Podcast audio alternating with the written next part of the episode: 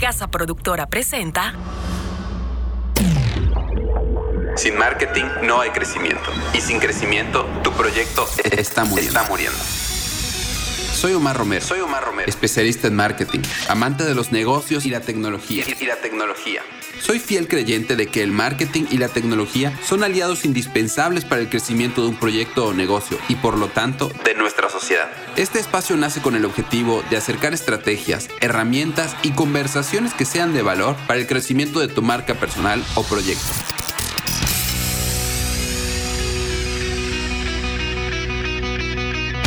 Bienvenido.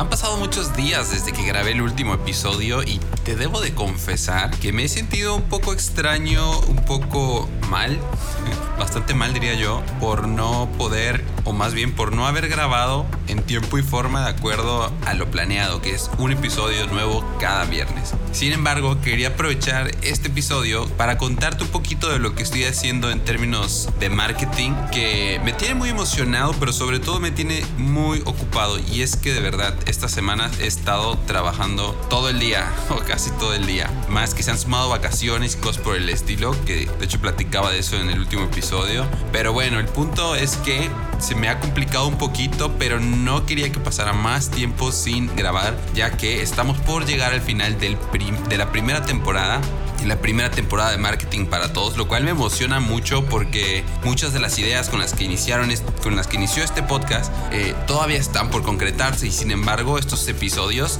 me han dado una experiencia increíble. Y entonces quisiera invitarte, quisiera invitarte también a que si tú eres de los que quiere hacer un podcast, tomes si, si gustas mi experiencia, te puedo asegurar que no te vas a arrepentir y sobre todo que si necesitas algún tipo de ayuda para lograrlo, cuentas conmigo.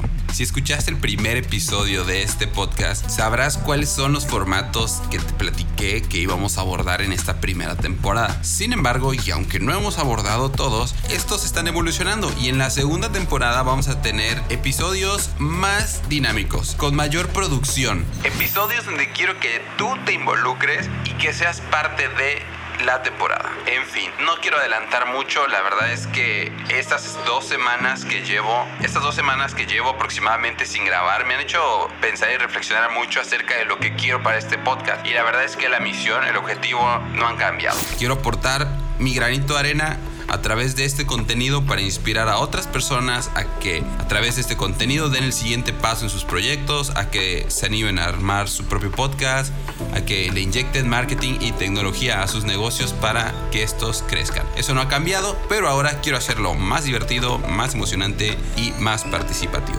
En fin, ese es, esto te lo quería comentar antes de iniciar con este episodio, donde quiero explorar un formato un poquito diferente. En este episodio quiero hablar de las noticias, y es que en las últimas dos o tres semanas he estado muy al pendiente de las noticias del marketing y de la tecnología, y han surgido cosas muy interesantes que tengo que compartirlas contigo. Así que vamos a empezar. Y una de las noticias con la que quiero empezar es una noticia que está generando muchísima polémica. Tanta polémica que hay personas que están amenazando a Mark Zuckerberg y a Facebook con demandarlos si continúa creando esta plataforma. Ya sabes cuál es. Si no lo sabes, pues adivina. Es Instagram para niños o Instagram for Kids. Una plataforma de Facebook nueva que es básicamente un Instagram y que está evolucionándolo o modificándolo para que puedan tener acceso los para que puedan tener acceso los menores de 13 años. No sé si lo sepas, pero actualmente las plataformas de Facebook, que son Instagram y Facebook y Messenger, no son permitidas, o al menos eso dice la plataforma, para menores de 13 años. Cuando tú creas una cuenta, no puedes crearla si tienes menos de 13, de 13 años. Pero seamos sinceros, cada día hay más jóvenes menores de 13 años con cuentas de Instagram, cuentas de Facebook. Muchos de estos jóvenes, lo sé por amigos míos con hijos, tienen incluso cuentas, varias cuentas de Instagram para que sus papás no los descubran o tienen cuentas falsas de Instagram para que sus papás no los sigan en una y hagan sus cosas en otra. Hay una gran polémica aquí porque hay distintos puntos de vista. El primero es que Facebook o los creadores de Facebook consideran que una persona menor de 13 años puede estar expuesta, y seguro que sí, a contenido que no es apto para su edad. Sabemos también que muchos padres no conocen y no respetan ese tipo de recomendaciones. Pero sí, hay estudios que indican que puede que las personas menores de edad no tienen un criterio suficiente para consumir este tipo de contenido y que puede perjudicar a sus vidas en su autoestima y otros problemas socioemocionales. No soy experto en el tema, esto es lo que dicen ellos. Sin embargo, lo que sí es cierto también es que Facebook está creando esta plataforma, según ellos y según argumentos de Mark Zuckerberg, para proteger a los niños, ya que la plataforma de Facebook for Kids no tendrá publicidad. Es decir, los niños que creen su plataforma o los menores de 13 años que creen una cuenta en su plataforma no tendrán exposición a publicidad, es decir, uno como anunciante no podrá segmentar a estos públicos. Dos, brindará a los padres con herramientas de control parental para que puedan tener mayor control sobre el contenido que consumen sus hijos. Algo que hoy en día ya existe en YouTube. Existe YouTube for Kids. También es importante recordar que hace algunos años Facebook lanzó Messenger for Kids, una plataforma de Messenger para que los padres o la familia pudieran conectar con los niños menores de 13 años. Y es que Facebook asegura, de acuerdo a su misión, que él quiere conectar socialmente a las personas y los familiares y las familias pueden estar conectadas a través de Facebook de manera segura. La pregunta es, ¿tú de qué lado estás? ¿Considera, ¿Consideras que Facebook debería continuar con la creación de esta herramienta para que, de acuerdo a lo que ellos dicen, proteger a los niños menores de 13 años? ¿O consideras que crear esta herramienta significa un riesgo aún mayor?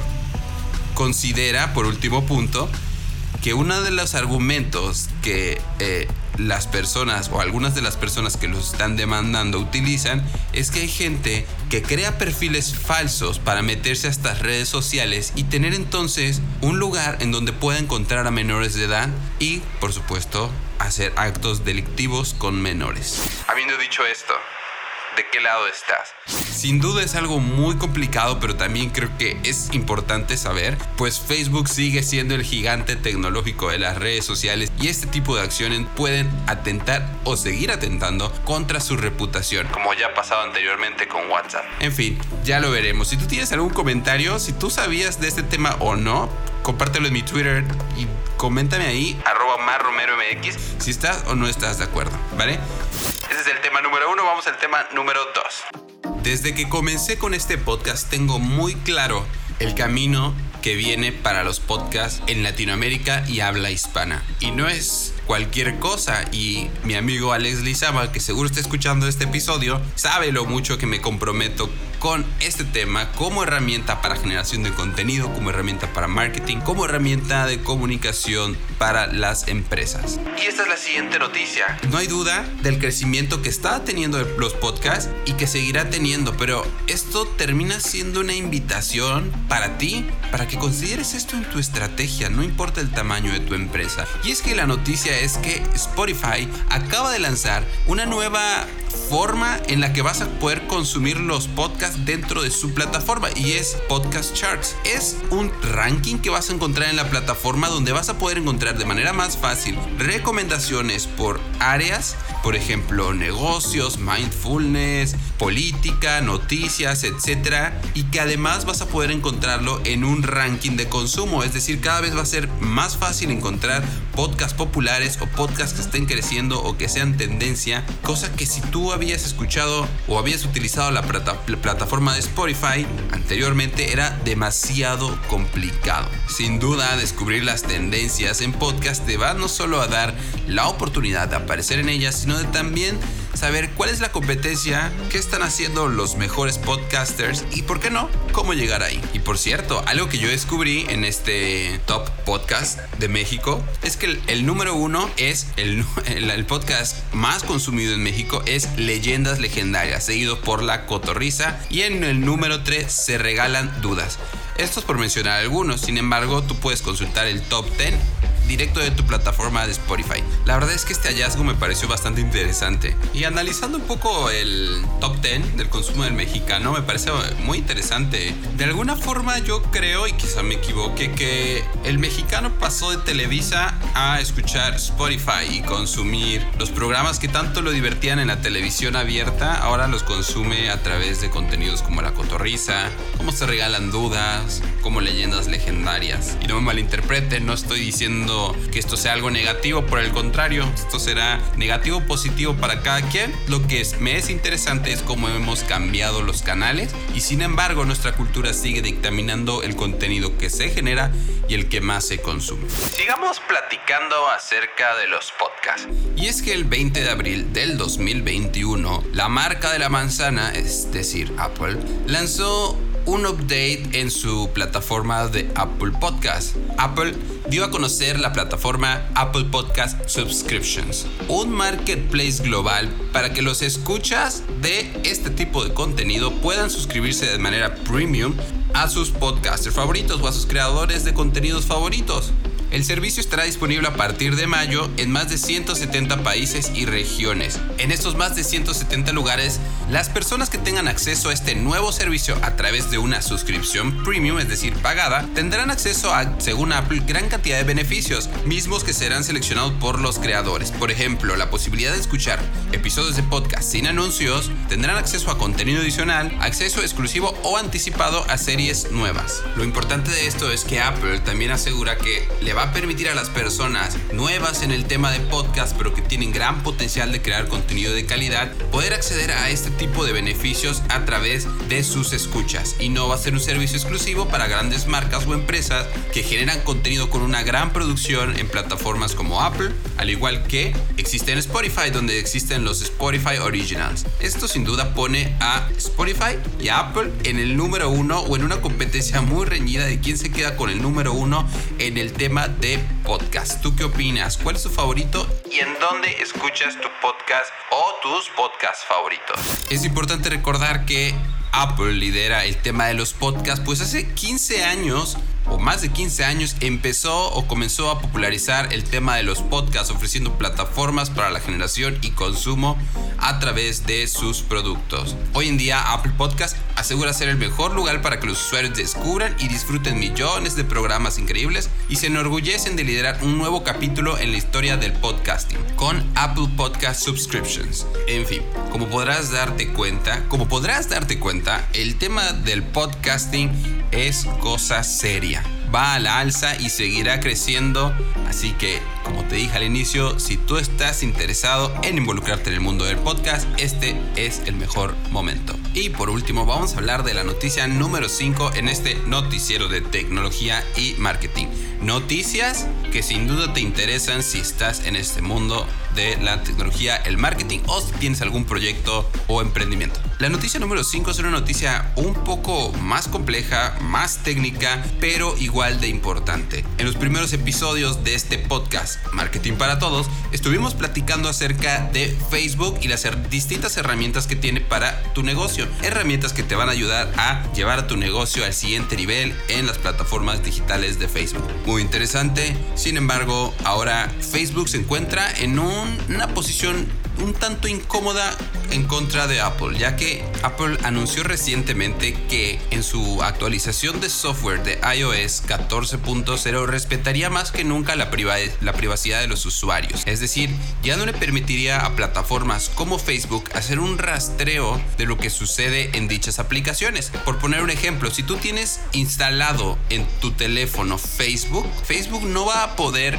rastrear lo que pasa en la aplicación a menos que el usuario le dé permiso. ¿Y cómo lo va a hacer Apple? Apple te va a mandar una notificación toda vez que hayas actualizado a iOS 14.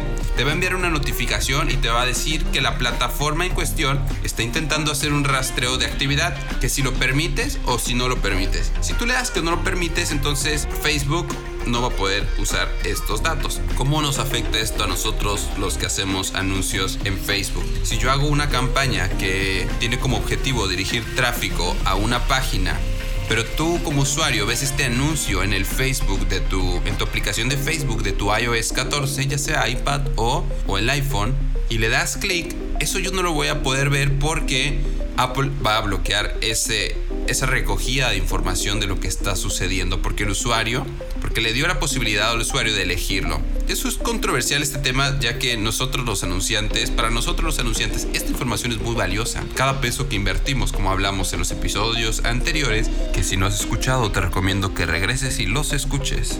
Pues como vimos en los episodios anteriores, para nosotros todos estos datos que recabamos de nuestros usuarios al momento de, de hacer publicidad, al momento de invertir dinero, es de suma importancia. Nos ayudan a tomar decisiones, nos ayuda a entender cómo los usuarios consumen nuestro contenido, nuestra publicidad que ojo, la publicidad, me voy a tener un segundo a defenderla otra vez porque no tiene que ser mala si nosotros hacemos publicidad efectiva, el mensaje adecuado para la persona adecuada y en el momento adecuado, no tiene por qué ser algo negativo. Entonces, de plano o definitivamente sí nos limita esta falta de información que vamos a estar recibiendo. A mí ya me pasó, hice publicidad para un evento y cuando quise reportar no pude encontrar los clics. Tenía nada más un clic en el anuncio Afortunadamente, en las estadísticas, mi enlace etiquetado en el sitio web indicaban cuánto tráfico llegó por publicidad, pero Facebook me reportaba un clic y me reportaba que ese clic me había costado 1500 pesos, 75 dólares, 750 dólares, lo cual es irreal. Un clic a una página web por 750 dólares es irreal. En realidad, ese anuncio generó 226 visitantes, que en Facebook se reflejan como 226 clics al menos. Y obviamente, pues entonces eh, el costo por clic fue muchísimo menos como puedes ver, esto puede generar complicaciones al momento de reportar y entender cómo se está utilizando el dinero. Sin embargo, hay algunas formas en las que se puede solucionar, que Facebook ha empezado a lanzar una campaña muy constante. De hecho, quizá si tú haces anuncio ya hayas visto esto en tu administrador comercial. Y si no sabes qué es un administrador comercial, vea los episodios anteriores, donde te estará informando Facebook qué es lo que pasa y qué es lo que puedes hacer. No me quiero enredar mucho en este tema porque a mí todavía me resulta un poco complicado pero a grandes rasgos, esa es la noticia. Esa es la noticia y es importante que la sepas. ¡Wow! ¿Qué te pareció el episodio de hoy? Me emocionó muchísimo hacer un episodio de estos porque cada vez que escucho estas noticias, que es casi todo el tiempo, estoy en el... quiero contárselas a alguien, quiero compartirlas con alguien porque creo que son noticias importantes que le sirven a todos. Bueno, no a todos, pero sí a muchos, o a los que nos dedicamos a esto, o a los que nos interesa esto, o a los que tenemos un proyecto. Entonces creo que este va a ser un formato interesante al menos una vez cada 15 días para que te comparta las últimas noticias de marketing y tecnología. Y para cerrar con las noticias, quiero compartirte una recomendación. Esto es un, un tip que me gustó mucho, poder compartirte algo, algo de mi día a día y algo que creo que también puede aportar valor. En este caso es una recomendación. Vamos a intentar que sean recomendaciones en generales, una película, quizá una bebida, quizá un libro, algo, algo que pueda aportar valor y que quizá te pueda servir. El día de hoy te voy a recomendar un libro, un libro que me regaló mi estimada amiga, socia, casi hermana Verónica Hernández, a la cual le envío un abrazo. Me, regaló un libro que hace mucho tiempo que tengo en mi wishlist de Amazon y te lo quiero compartir. El libro se llama Growth Hacker Marketing y está escrito por Ryan Holiday. Ryan Holiday también escribió el best selling Trust Me I'm Lying el cual no he leído, pero he escuchado de qué se trata y solo con eso me parece un libro increíble. Y para no hacerte un spoiler ni contarte mucho del libro, quiero comentarte que el growth hacking se trata de una metodología de marketing enfocada en el crecimiento, a lo que escucharás que repito mucho en este podcast. Y es que empresas como Dropbox, Airbnb, Instagram, etcétera, Snapchat han utilizado metodologías de growth hacking para hacer crecer de manera escalada su negocio con estrategias, es decir, que en este libro te cuentan algunas de estas historias, de estos casos de éxito, algunos tips que se han utilizado de la voz o de historias de estas em, grandes empresas que lo han logrado. La realidad es que todavía no terminó el libro, pero cuando lo termine, sin duda estaré publicando mis opiniones en mis redes sociales. Y bueno, ya me despido y nada más quería contarte que actualmente estoy trabajando en un proyecto que me emociona mucho. Es un proyecto proyecto donde estoy desarrollando dos materias para licenciaturas de la Universidad Anáhuac Online en México, para una nueva licenciatura 100% en línea, una licenciatura ejecutiva 100% en línea de marketing, el área que me apasiona. Entonces estas dos materias ahora me tienen consumido en tiempo, pero me están dejando muchísimas lecciones que definitivamente voy a compartir en este podcast en un futuro cuando ya las vaya terminando y entregando.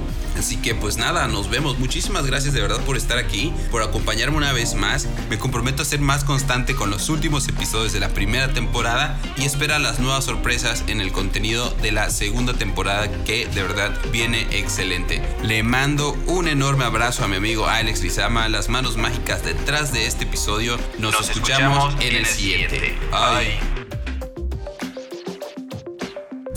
Este es un podcast de Bunker, casa productora.